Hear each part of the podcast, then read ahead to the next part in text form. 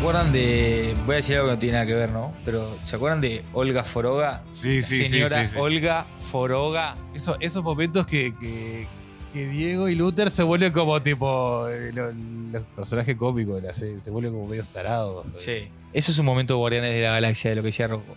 Es episodio 2, temporada, episodio 7 de la temporada 2. Olga Foroga es ojo, ojo por ojo en sueco. Ellos en vez de Olga Foroga leen Olga Foroga y le buscan. Ya para una pobre vieja. Ese es un momento muy de Guardianes de la Galaxia, bien de, de buscar humor en una situación hiper mega dramática como es lo que está pasando, que o sea, se están sacando los suecos, que son los, los antagonistas de la temporada 2, dejando de lado que dejando lo sigue estando. Hablando de los suecos. Sí, ¿Qué escena cuando Baña le dice a- al sueco que mate al hermano? Y- ¿Qué, qué actuación del tipo que lo ves que no lo quiere hacer y lo está haciendo igual y no puede detenerse cuando está matando al hermano, la cara del loco. Y la cara del hermano tipo diciendo no, no, no. Allison, es Allison que le dice, Sí, le dice, escuché un rumor que mataste a tu hermano y lo tiene que. Y se ve él mismo matándolo y no lo quiere hacer. La cara del loco, la verdad que tremenda escena. Y se ve el lado oscuro del poder de Allison, ¿no? El de Sí, sí, tipo- sin duda. sin duda. O sea, Ah, porque imagínate, no solo tipo le dijo, ta, morite o. Dijo, matá a tu hermano. O sea, lo hizo matar a su hermano, lo hizo. con huevo. Sí, sí, sí, sí.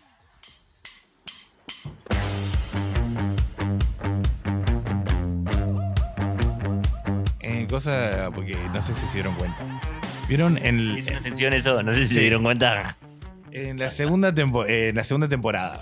Cuando Cinco tiene que ir y matar a todo el- el Sí, la junta directiva de la comisión, sí. Él vuelve, él, él había arreglado eso y Hunter le da un un maletín. Le dice, tenés 90 minutos para irte, volver a tu línea de tiempo y que no, o sea, que no haya el fin del mundo acá y que no vaya el fin del mundo en 2019. Obviamente, todos sabemos, ya lo vimos, no llegan. Obvio. Baña, que es la que va a causar el fin del mundo, al terminar esos 90 minutos y dicen que no, es en el momento que agarran los de la FBI y se la llevan. Que es lo que empieza a desencadenar todo lo que va a suceder. Pero por eso era que tenía. eh, por eso es que le da el límite de tiempo. Tenía esos 90 minutos, pues si se quedaban más de esos 90 minutos, Baña iba. la iban a atrapar y ahí iba a empezar todo lo que la secuencia que iba a traer el mundo. Si ella se hubiera ido con, antes con el maletín, nunca le hubiera llevado al FBI, nunca hubiera explotado, hubieran matado a Kennedy igual y hubiera sido todo como tenía que seguir. siempre está un paso adelante de Handler, ¿no? Por más que. O sea, ella y cinco son como men to be, o sea, son como eh, hasta espejos, son personajes espejos. Y ya nos abre esto la cancha para hablar de número 5. Ya lo saben, no me cae bien número 5. Actor sobrevalorado, gran personaje catalizador con el cual obviamente empatizamos desde la temporada 1 porque es el único que está comprometido con el objetivo. Nunca en mi putísima vida, ni en 10 vidas más que viva, voy a lograr ni una centésima parte de lo que logró este pendejo. Está claro, hablo también desde ese lugar, no hay problema amigos. Pero me embola su mandíbula protuberante, me embola que la tenga toda clara, porque me parece que lo único que peca en algún punto número 5 es de dejar de reconocer que está roto por dentro, al igual que todos sus hermanos. El personaje es, una, es un hombre mayor, viejo, dentro de un niño, ¿no? Yo creo que eso que que vos decís que sacar la quijada y la postura, él está tratando de emularlo cómo se movería una persona de esa edad. Creo que por eso es que lo usa como de, para entrar en la zona capaz de tipo de pensar de como un viejo tiene que hacer esas cosas, no sé. En realidad tiene 40 años más que todos. Sí, sí, sí, sí. Pasa como, como lo ve como pendejo, es como... Y hay que entender también que como personaje, Cinco está demente. Tuvo 40 años solo, con puso un maniquí. Y después cuando lo rescataron y lo trajeron de vuelta a la sociedad, lo, lo volvieron un sicario para ir a matar gente durante todo. Claro, vos no le pidamos autocrítica a. a- pero ya- porque ya está, está, está, está- está tan tomado. Náufrago. Tom Hanks le pone Wilson a la pelota porque decía Wilson la pelota. A su amigo, su amigo se llamaba Wilson, su amigo imaginario. La novia imaginaria de Cinco, Cinco la bautiza como Dolores. Dolores, ¿cómo le pones? Dolores, le pones el amor de tu vida, sos un hijo de puta. Obviamente que estás mal. Tu vida es dolor. Tu am- eh, el amor es, es dolor. Pero obviamente está, demente, está más demente que todos, Cinco. Claro. Pasa que viene con la aposta porque está, tiene la Es el, que, información. es el que quiere ocupar el rol de Reginald y nunca lo va a ocupar. Que es un rol que se lo disputan mucho Luther y Diego, pero, pero cuando viene 5 dice, oh, usted es un bebé de pecho. Él en realidad necesita de ellos. Entonces, si necesitas tanto de alguien, no sos tanto más que ese alguien. Empezás a verte como un jugador de equipo, que es lo que hace al final en la 2. Pero en la 1 no. En la 1 viene de vivo, viene de crack. Me embolas y venís de crack. Venís humilde. Venís de la concha de la madre, sos un viejo rompehuevo, que está enamorado de un maniquí. No vengas de cra, porque no sos un cra. No sos Einstein, no sos un erudito. Sos un viejo que creyó haber descifrado después de 40 años la ecuación para viajar en el tiempo y todavía le erraste En una coma. en una coma, Eva. Y, y viniste con cuerpo de niño. O sea, sos un infeliz. Vos sos un tipo de 50 años, tienes un cuerpo de 14 con conciencia de 50. Te querés matar. Oh, pero Fede, que el personaje 5 sea todo loco y que no tenga grises y que, y que esté obsesionado. Y bueno, estuvo 40 años pensando sobre lo mismo, sobre, so- sobre en dónde falló, sobre los sea, se transformó en eso. Que sea un desalmado, un psicópata. Y sí, Es un gran personaje porque me genera todo esto de lo que estoy hablando. Ya que me generes eso, Claro. No, yo- Obvio. Pero no lo tengo idolatrado. Sé que hay una idolatría generalizada con 5. A eso quería ir. yo quiero explicar, quiero encontrarle como una explicación a por qué eh, parece que el actor utiliza muy pocos recursos o va de un estado al otro, de un estado al otro. Y bueno, porque el personaje medio que se transformó en eso. Yo los, Quiero pensarlo. te- los puedo invitar a hacer algo después que lo hagan cuando quieran y a, y a- y a quienes nos escuchen. Vean escenas de 5 muteadas, sin sonido. Solamente miren el rostro. A ver si lo que yo digo no es así. No, yo sé que lo que sí es así. Y como que es un personaje que tiene que ser medio molesto. Tiene que ser ese personaje. Sí, tipo, totalmente. Por lo- eso está bien logrado. ¿Entendés? Está bien logrado. Y... Mirá que el, el padre es el único, al único que, que lo, que lo mira como este, este, este por lo menos sirvió para algo más inteligente que el resto. También hay que entender que los otros son unos tarados de mierda. Vamos arriba, viene el loco. Le, le pasa lo, de, lo de Jon Snow. Es, es la clásica de vengo yo y te digo, mirá, está esto rezar, se termina el fin del mundo. Y están todos preocupados por su pelotudez y no le dan bola. Por eso, y no se concentran y, hablan de taradeces. Hay que entender también por qué Cinco se siente más y se frustra. Porque está tratando de salvar al mundo y ellos están con sus pelotudeces. Diego está más obsesionado por salvar a Kennedy, pero y, número 5 dice vos, pero no te das cuenta que a ver que- que se termina el mundo. ¿Qué siente que.? No, no, yo quiero salvar a Kennedy.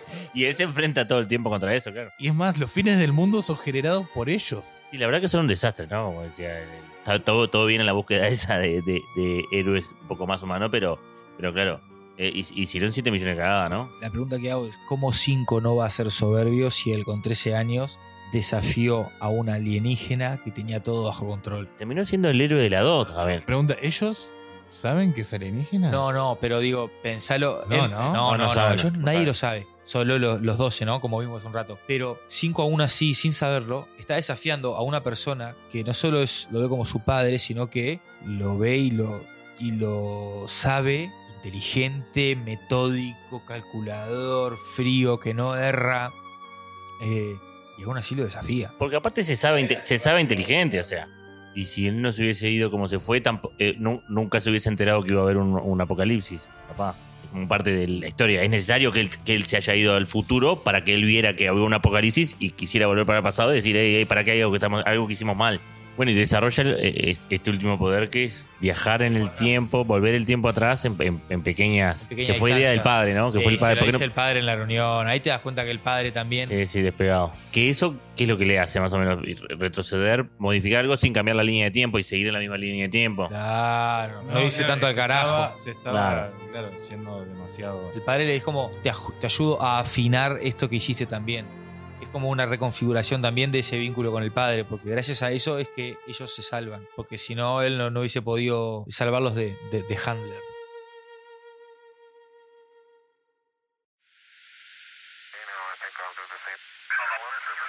No nos podemos olvidar de dos personajes muy importantes, tres personajes. Uno es eh, brevemente Harold Jenkins, el novio de Vania, que es un mini mentor que tiene Vania y que se llama Harold, como en español es Heraldo, que es el rol que cumple, el rol de Heraldo. Y Pero de- ese que, que ese que lleva un mensaje. es el que ¿no? lleva el mensaje, es el que le llega el mensaje a, a Vania de que ella está llamada a hacer algo importante y que tiene poderes. Y es el que a su vez ahí empieza a ser su mentor a a medida que agarra su confianza para, para llevarla a hacer lo que es. Está salado, lo dejaron. Laila, que es una de ellos. Sí, es una de los 43. Sí, es una de los 43. Laila es Sí, como, es como es como en Stranger Things. El, eh, Eleven, sabes que es la número 11 y faltan ver varios, Sí, ¿no? sí. Es que obviamente Van yo a seguir siempre- apareciendo, ¿no? Claro. Los Sparrows ya, ya de por sí. es- Son esa- parte de- esas son preguntas que quedan Son sí. algunos que no habíamos visto. Si Hargreaves, o sea, liberó esas cosas y esas son las que vinieron a la Tierra, ¿por qué solo siete? Bueno, eso es una buena pregunta. ¿Por qué no, ¿Dónde por qué no se llevó a los 43? Qué salado, porque aparte son, son 43, ¿no? Creo que Sí, 43. Y el poder de, de Laila, que es el de, el de espejar tu, tu poder, es como a la, a la postre, es como no la gano, pero tampoco la pierdo. Te la empato mínimamente. No, y que aparte es Creo una- que no es tan así igual tipo acción y reacción. Ella mientras está alrededor de uno de los que tiene poderes puede usar el mismo poder. Por eso entonces es que cuando que puede escapar también con Diego, ¿no? Como a esas habilidades de, de luchar que tiene Diego también, y para eso solamente le ven a ayudado. Sí, Porque ella obvio. eh, eh, luchando es Vos, si, zarpada. vos si lo ves, en un, en un momento está en una pelea ella con el con cinco en un como una bodega, un coso que ella empieza a desaparecer y aparecer en lugares que no te muestran cómo lo hace. Ahí fue que le estaba quitando el poder. O una vez que cuando él, él sale que ahí que la empieza a perseguir, que ella está en un techo ahí, de repente aparece corriendo por el otro lado. En realidad eso era tipo medio guillo de que le, le está usando el poder, pero que no te lo mostraban como al final. que el imitador de poderes ya lo hemos visto, ¿no? En varios, en otro. Sí, está diciendo la serie, en la serie Héroes es así, el- pero es más un sistema de, empatía. Ellos tienen la empatía, entonces pueden. Pero ese poder se lo quedaban para Lo que siempre. hace de Handler es medio como algo similar a lo que hace de Handler con, con Laila. Es similar a lo que hace Thanos con Gamora. Que le, matan a la le mata a la familia y la adopta. Y la entrena. Es muy Sí. similar. Sí, lo distinto que, que Gamora siempre estuvo consciente que el Thanos le había matado a la familia. Sí, eso es un matiz muy importante. Pero, pero a nivel narrativo también está bueno cuando pinta todo esto en la temporada 2 que, que veíamos del- de la Orden 743. Que nosotros también como espectador te enterás de que en realidad es ella que, que manda a 5 Sí. a matar, le dice una cosa y en realidad es Y otra. que, y que fue solo para tenerla a ella. Exacto. Que los padres no habían sido. nada. Exacto. Tremenda actriz, ¿no? ¿Quién? La de la encargada. Sí. La mamá de Hannah Baker en 13 Reasons Why. Tremenda. tremenda. Muy zarpada. De los mejores para mí. Eh, sí, sí. Roles que hay, de las mejores actrices que me parece muy superior lo que hace ella a, a- a los matices que muestra Allison. Y está ahí. Ellen Page igual está bien. Vania Sí. está muy bien Está también. muy bien, sí. Agnes en griego, Inés en latín, significa pureza. Ella misma se lo dice a Hazel, de hecho. Para la Biblia, Inés es el Cordero de Dios. Y en esta historia, Agnes es el Cordero de Hazel, que es la que va a, simboliz- a simbolizar eh, lo que para la tradición católica es el, el sacrificio para quitar los pecados. Esto lo ponía hablando de lo de la etimología de los nombres, porque Agnes es muy claro y está muy bueno porque sacrificarla a ella era extirparle el pecado a Hazel por ser un traidor de la comisión. Y sin embargo, eh, él decide no sacrificarla y sacrifica literalmente a la comisión. Por eso viaja en el tiempo con ella al final. Y, Sí, ¿no? y, ma- y mata de Handler. Le mete un balazo que al, al final en la segunda te enterás que no se murió, pero hasta ese momento le, le mete un balazo en la cabeza. Y Hazel también viene, es, es como la, la avellana del Hazelnut. Sí. También está muy relacionado con la dulzura. Y es, es una pareja que, que no estaba bueno terminar este podcast sin hablar de ellos, ¿no? Hazelnut es lo que, es lo que está en la Nutella, para la gente que sabe. Bien. Sí, Es una historia de amor que está, que está, que está linda. Es como la de Dusty Van y Susie en Stranger Things. Y sí, pero con, en un sicario y una. Y, hace y- donas. Un sicario que le encantan las donas. ¿No está buena la pareja? y que termina cambiando en base a eso. O sea, que conocer a esa persona le significó un Sí. cambio que de hecho se hace necesario hasta después, de, cuando vuelve a, a- a bu- a buscar a cinco. O sea, es necesario hasta la- en la historia que haya sucedido eso. Hazel termina siendo un desertor del sistema. Y está buenísimo porque eso lo hace a conciencia de un bien mayor, que es incluso como su propia conciencia de, de hacer el bien. Y está salado.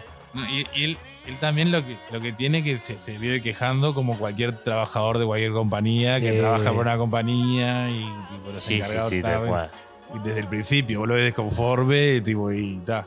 Y tiene ese contraste con Chacha, que es el trabajador que sabe que lo están cagando, pero que se conforma igual porque como ya fue, ¿no? Tipo, también tienen ese contraste entre, entre ellos dos. Creo que eso más que nada después sí conoció a Agnes y eso, pero él ya, tipo, ya no quería saber más nada. Ya. Sí, le cambió la vida. Chao.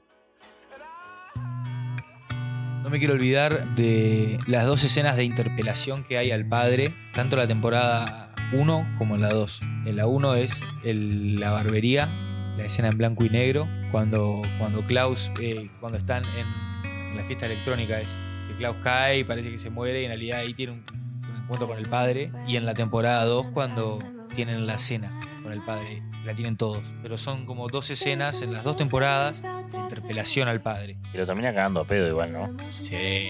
Sí, los arruina emocionalmente. arruina siempre. Siempre tiene, un- tiene un dominio sobre ellos. Este, de hecho, viste que Diego, que, que- que vive diciendo, ah, cuando. Terminan tartamudeando ahí. eso. Pobre, Es malo, es malo, es malo. Es malo, el padre es malo.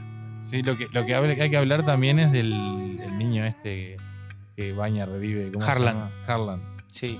Que lo revive, le da sus poderes y al final termina como que tiene los poderes también. Y está jugando con un macaquito, un Sparrow. Harlan, bajo una apariencia calma y un poco flemática, Harlan es un ser nervioso, complejo e indefinible a primera vista. Frío e inhibido, es totalmente cerebral, marginal, puede parecer inadaptado o rígido. Su salud es frágil o su vitalidad débil. Eso es lo que dice la etimología de Harlan, de ese nombre. Digo, pa- para los que todavía dudan de eso, está salado, ¿no? Porque es un poco lo que le pasa a él, que tiene un autismo y que es hiper mega frágil. Es eh, un niño que necesita la atención de su madre 24-7 y que solo Vania lo puede calmar. Y como dice el dragón, ¿no? Después de todo lo de los poderes, es- eh, termina introduciéndote eh, de una manera más explícita lo de, lo, lo de los Sparrow.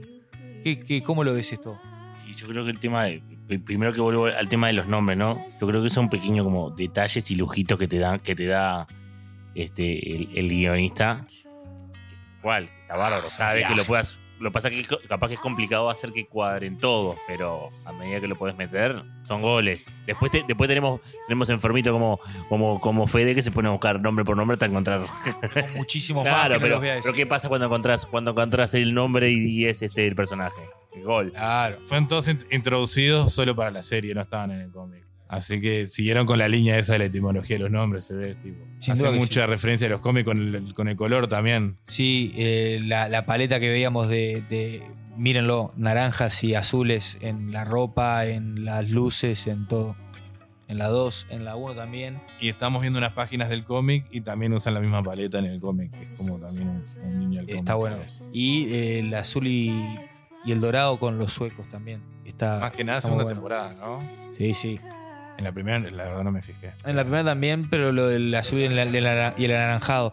Y por lo general a veces tiene metido el rojo, que ya de por sí, eh, a nivel de imagen, es, eh, eh, se lo trata como cafeína visual, es un color que te atrapa. Claro, o sea, es como, pa, vos mirás y ya ves el rojo. Algo que no, que no quería tampoco dejar de hablar es la ambientación, ¿verdad? Los años 60. Elegir los años 60 en función de los personajes que tienen para hablar de las cosas que pasaban en esa década. Sí, muy oportuno, ¿no? El, te- el tema del racismo con, con, con Allison. De hecho, Luther se, coquetea con la mafia. O sea, directamente Sí. cambia la lógica de- del personaje. Le pasa a chupar todo. Este, El lado oscuro de Luther. Claro, el lado oscuro, el, lado- el- el lado oscuro de Luther. Bueno, el, el- el- este, lo de Klaus, de, de asociándolo a la época hippie. A, Woodstock. Festival Ah, de. Woodstock. Sí, cosas, o sea, que vos podés decir, está por ahí, son como puntos bastante, o no, no recontra originales, pero que están bien, porque, Pero porque que te ambientan también bárbaro, claro, ambientan perfecto. Igual todos también un- unas cosas muy egoístas. sí. No sé, muy ellos. No egoístas, pero como que. O sea, si yo soy un viaje, viaje en el tiempo. Trato de causar el impacto mínimo para no volver a alterar la línea del tiempo. Para, ¿entendés? Pero en realidad ellos se meten. O sea, Klaus hace una secta gigante. La otra está metida en, en la- en la- las cosas de, la de los afroamericanos. Sí. De tratar de. la- no sé, del racismo. No, no había esclavitud, había tipo segregación. Contra la De- de segregación. De hecho, una, Allison y después. eh, bueno, Luther está peleando, pero es, es amigo del que asesina a Oswald. Luther está en peleas clandestinas también. pero, eh, Por y eso, todo para mal el que pelea es eh, Ruby, de apellido, no me acuerdo el nombre, que es el que asesinó a Oswald. Claro. O sea, en la realidad, en la historia, fue el que lo asesinó y él trabaja para él. Y bueno, y, y Diego quiere, quiere Diego salvar está, a- en, Diego está en un manicomio. Pero digo que porque quiere salvar a Kennedy, Claro. quiere parar. o sea, ¿Entendés? Todos están haciendo cosas que no solo cambiarían tipo, el futuro, pero re zarpado, tipo. Todos sufren el cambio de, ya, de ser una persona que, que vive en una única temporalidad a ser un viajero del tiempo. Porque es un cambio mental que obviamente Claro, que vos- resuena, ¿no? O sea, exacto. la resonancia de eso en ellos es esa. Están totalmente desequilibrados de su versión original. Y es también una manera de empezar a introducir las múltiples realidades de lo que hablamos hace un rato, de las líneas temporales que se generan. No, pero, pero lo, lo gracioso de todo esto es que la persona que menos hizo un impacto, que es Baña, que fue vivir una granja, ella es la que termina haciendo la cosa que, que- que destruye el mundo de vuelta cuando todos los otros estuvieron haciendo lo que fuera y estaban haciendo mucho más impactos que pueden haber, tipo, la línea temporal. Ella es la que menos hizo y la que termina siempre, tipo, siendo la que, la que lo hace. Eh, opiniones de la temporada 3, de lo que se viene. Bueno, yo creo que va a jugar más lo, del, lo de la luna, tal vez, eh, bueno, basándonos en lo del, del cómic, ¿no? El 3 que estamos hablando, que no tiene nada que ver con la luna, pero sí con el espacio y con que es una, como una cárcel que tiene Hargreaves, ¿no? Que tiene un, un montón de, de gente con poderes que los, los encerró ahí, villanos. Y nos vienen tipo dando como guiños de que hay algo en el lado oscuro de la luna que él quiere proteger. Sí, que él, que él tenía interés, ¿no? Eso decían los, los 12 majestuosos, le decían como que... Él tenía algo en el lado oscuro de la luna que era de su interés. Intereses en el lado oscuro de la luna. Y también como cosas que quedaron sin resolver, ¿verdad? Eso de literalmente lo mandó al pedo a Luther a la luna. Creemos que lo mandó al pedo. Eso es una respuesta muy Sí. humana, una explicación humana para un alienígena. Por lo pronto, Luther no vio nada ahí, ¿no? No, él no, pero quizá. Quizás esté en el lado oscuro de la, nu- de, de la luna. Luther no estaba en el lado oscuro de la luna. No, claro. No, estaba al lado de, de luz. Exacto. Por eso. Tipo, como para tener a alguien ahí. La, la luna no rota, siempre tiene un lado que siempre está la luz. Por eso. Según la teoría de los Yo creo que antagonistas van a tener que ser. No creo que los antagonistas sean estos Sparrow. No, No, yo tampoco. Porque son No. otros de que su mismo poder. complementarios. Porque Claro. hasta, hasta de hecho me imagino un Reginald más humano, un Ben insoportable, ¿no? Sí. Yo creo que ahí, ahí, ahí se va a develar el- cómo murió Ben en, en- en la, en la otra línea de tiempo, porque ellos le van a decir, no, bueno, lo que pasa es que vos moriste y te le van a contar. Con él, calculo yo. Sí. Y otra cosa que eh, volvería a Pogo, ¿no? Pogo está vivo. Pues Baña nunca lo mató en esa línea temporal. Claro. Sí. Lo tenía a Pogo para cuando lo conocieron. Exacto. Pero creo que los villanos pueden venir de eso, del lado oscuro de la luna, lo que sea que está ahí, que capaz que es una cárcel que tiene un... Y capaz que esas esporas que largó fueron inseminando a distintas personas durante el tiempo y fueron germinando otra gente con poderes antes y los viene controlando y capaz que la última fueron esos 43 y antes hubo otra gente que no se, no se conoció y capaz que los tienen cerrados ahí y ta. Y se escapan o algo. Es más o menos lo que pasa en la trama esa, que se escapan. y- Lo que quiero ver en la temporada 3 es una pareja definitiva para Vania. Que en la 1 fue por un lado, en la 2 fue por otro lado, y ninguna de las parejas pudo terminar pudiendo ser. Entonces, me gustaría que se le dé eso, esa flor a ese personaje, que es el amor, que es algo que a todos los personajes los, los ha traído de mal en peor. Eh, todos han perdido a sus amores desde que se convierten en, en viajeros del tiempo, pero Klaus lo dice ahí cuando está con Baña y, y Allison, que están en la peluquería, que están chupando. Y dice que, le- tipo, que lo único que saben es, tipo, en el amor de ellos, de la familia, es, tipo, arruinar las relaciones. Habría que ver qué, qué pasa con la hija de, de Allison, ¿no? Hasta casi el penúltimo capítulo de la última, bueno, no el penúltimo capítulo, pero uno de los capítulos cuando se van a ir, que tiene los 90 minutos, y ella le dice a Luther, ¿puedo ver a mi hija? Hoy me, me estás diciendo, Él- fue la primera vez que me recordé que Allison tenía una hija. La vida fue, se vio a otro lado, se casó, siempre se casa, se vive casando, ¿por qué se casa en la tercera temporada, Allison no sabemos ni si tiene una hija, ¿no? Porque en esa ¿Qué línea de tiempo... No, por eso, ¿qué No sabemos en qué están los Uy, no Umbrellas la- Academy. Claro. Si no está la hija, se lío. Claro que se va- o sea, a ver, va a ser una de las principales razones por las cuales van a querer restaurar la línea de tiempo original, que creo que es lo que va a terminar pasando en la temporada 3. No restaurarla originalmente, la van a volver a cagar. Creo que estos personajes ya no van a volver a su línea original. Pero van a estar como en ese plan de lo que le pasaba a Ashton Kutcher en el efecto mariposa en la película.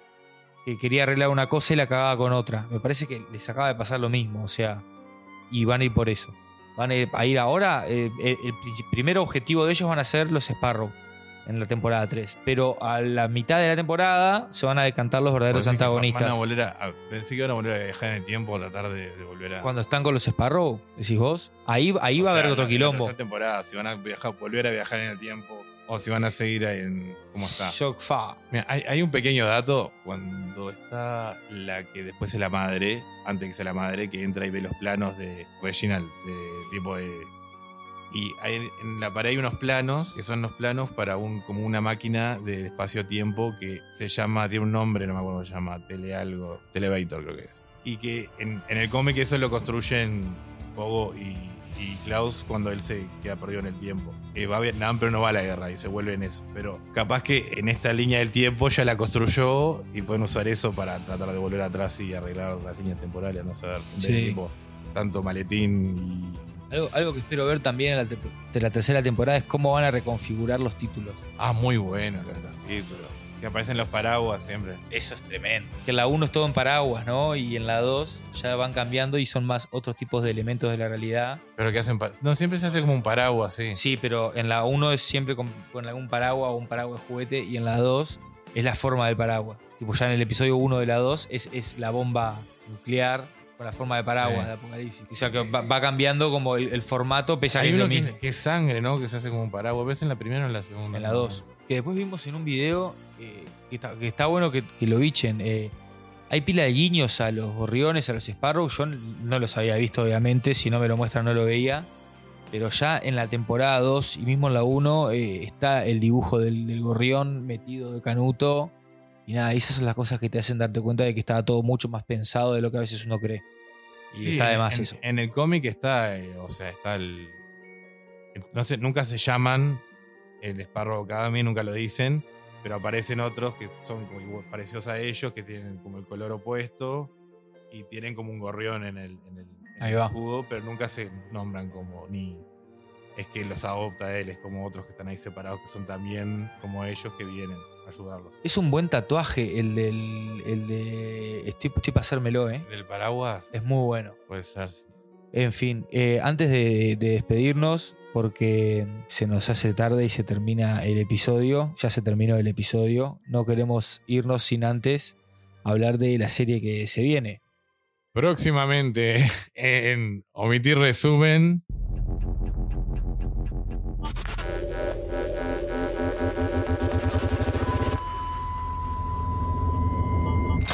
El espejo negro. Black Mirror. Eh, ¿Qué más se puede decir que Black Mirror? Creo que todos la conocemos. ¿No? Sí, claramente, claramente. Un serión. ¿Algún episodio viste? Seguro. Eh, Y si no la vieron, véanla. Tienen aproximadamente un mes.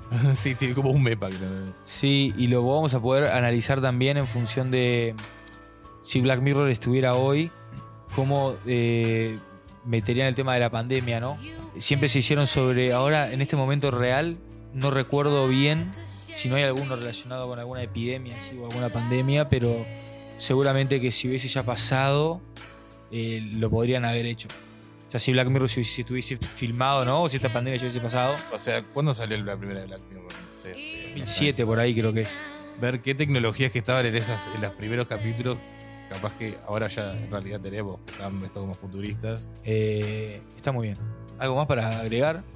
Eh, Tremendo episodio. No, vamos a dejarlo para hablarlo con el episodio, pues si, si, si no arrancamos ya a grabar el de Black Mirror, ya seguimos de largo. En fin, sayonara. Bye bye. Chau chau.